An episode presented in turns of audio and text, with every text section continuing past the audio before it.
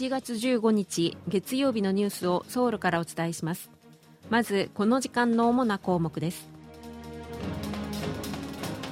北韓は極超音速弾頭を搭載した新型の中長距離弾道ミサイルの発射実験に成功したと主張しました。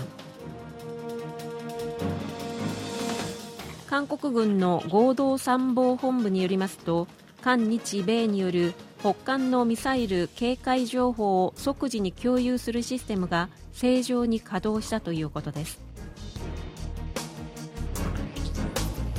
韓国と日本の経済団体が去年設立した基金による初めての事業として韓国の教師50人が日本を訪れています。今日はこうしたニュースを中心にお伝えします。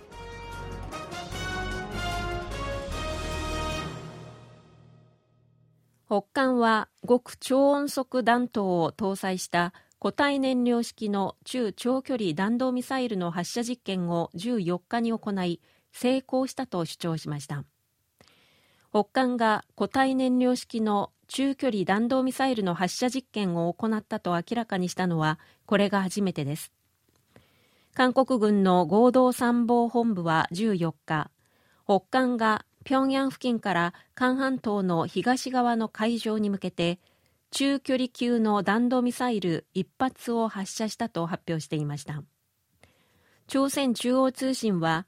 発射実験は極超音速弾頭の飛行特性や新しく開発した大出力の固体燃料式エンジンの信頼性を実証する目的で行われたとしています。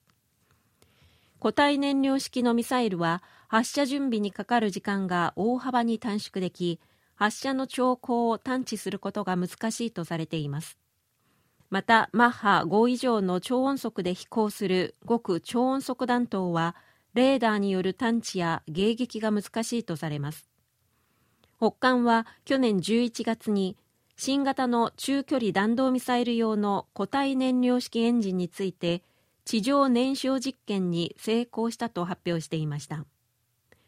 中距離弾道ミサイルの飛行距離は3000キロから5500キロでアメリカ軍が戦略資産を配備しているグアムの基地が射程に入ります。北韓が14日に発射した弾道ミサイルについて韓国軍の合同参謀本部によりますと韓日米による北韓のミサイル警戒情報を即時に共有するシステムが正常に稼働したということです。合同参謀本部は15日韓国軍は北韓のミサイルを発射の直後に察知すると同時にアメリカそして日本と情報を共有したと明らかにし先月運用が始まった韓日米3カ国の間で北韓のミサイル発射に関する情報をリアルタイムで共有するシステムが正常に稼働していることを示唆しました。北韓のミサイル警報情報の共有はもともと韓米そして日米の2国間で行われていて北韓が先月17日と18日に2日連続で弾道ミサイルを発射した際は韓日米による情報共有は始まっていませんでした。3カ国での即時情報共有システムは先月19日に運用が始まり実際に稼働したのは今回が初めてとみられます。一方北韓は14日に発射したミサイルは極超音速弾頭を搭載した固体燃料式の IRBM だと主張していますが韓米の軍当局はこの主張が正しいかどうかについて分析を行っているということです。これに先立って国防部のシン・ウォンシク長官は今月10日に北韓が早ければ今月中にも新型の中距離弾道ミサイルの発射実験を行う可能性があるという見方を示していました。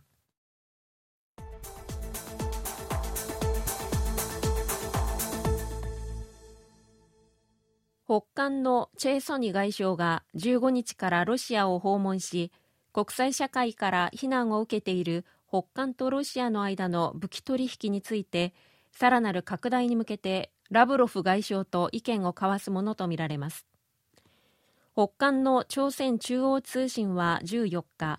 チェ外相が15日から2泊3日の日程でロシアを公式訪問すると報じました。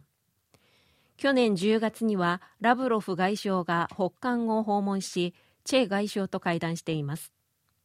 今回のチェ外相のロシア訪問は韓国、日本、アメリカの西側諸国と北韓、中国、ロシアとの対立が深まる中北韓とロシアとの連携を一層強化する狙いがあるとみられ協力を強化するための具体的な方策が話し合われるものとみられます。協力強化の一環として武器取引の拡大についても意見交換する可能性があるものとみられます。アメリカや韓国などは北韓がロシアに武器を提供していると指摘していますがロシアと北韓はこれを強く否定しています。北韓による弾道ミサイルの発射を受けて韓日米の北韓担当の代表は電話協議を行い北韓を強く非難するとともに3カ国が引き続き緊密に連携していくことを再確認しました。外交部は15日キム・ゴン韓半島平和交渉本部長と日本外務省のナマズアジア太陽州局長アメリカの純白北韓担当特別副代表が14日電話協議を行ったと明らかにしました。協議で3人の代表は北韓が弾道ミサイルを発射したことについて国連安全保障理事会の決議に違反し地域と国際社会の平和と安定を脅かすものだと強く非難しました。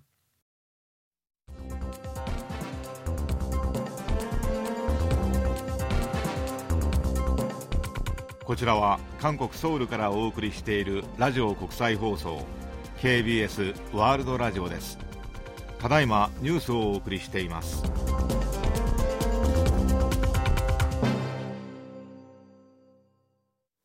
今月9日から12日にかけてアメリカのラスベガスで開かれた世界最大規模のテクノロジー見本市 CES で出展した韓国企業が取り付けた契約が総額で1億2000万ドルに上り過去最高となる見通しです。産業通商資源部は14日 CES に参加した韓国企業が結んだ製品の供給や技術提携に関する契約の総額が1億2000万ドルになる見込みだと明らかにしました。これは CES を通じて成立した契約の規模としてはこれまでで最大です。今年は韓国企業が出展する韓国館に去年の倍以上の443社が参加し過去最多となりました。ソウル市では去年自動車の登録台数が全国で唯一減少しました。ソウル市が15日にまとめた自動車の保有状況によりますと去年のソウル市の自動車登録台数は319万1200台で、おととしに比べて0.07%減少し、2019年以降4年ぶりの減少となりました。一方、ソウル以外のすべての地域では自動車の登録台数が増えています。去年の全国の自動車の登録台数は2594万9200台で、おととしに比べて1.75%増えました韓国と日本の経済団体が去年設立した未来パートナーシップ基金の初めての共同事業として韓国の高校教師50人が日本を訪れています。未来パートナーシップ基金は韓国の経済団体韓国経済人協会の前身である全国経済人連合会と日本の経団連が1億円ずつ出し合って去年設立したもので徴用問題に対する韓国政府の解決策を後押しするための措置の一つという位置づけになっています。基金による共同事業の第1弾として韓国の高校教師50人が15日から4泊5日の日程で日本に派遣されました。8月には日本の教師50人が韓国を訪れ企業や学校訪問などを行うということです。以上、チョンジョンリンがお伝えしました。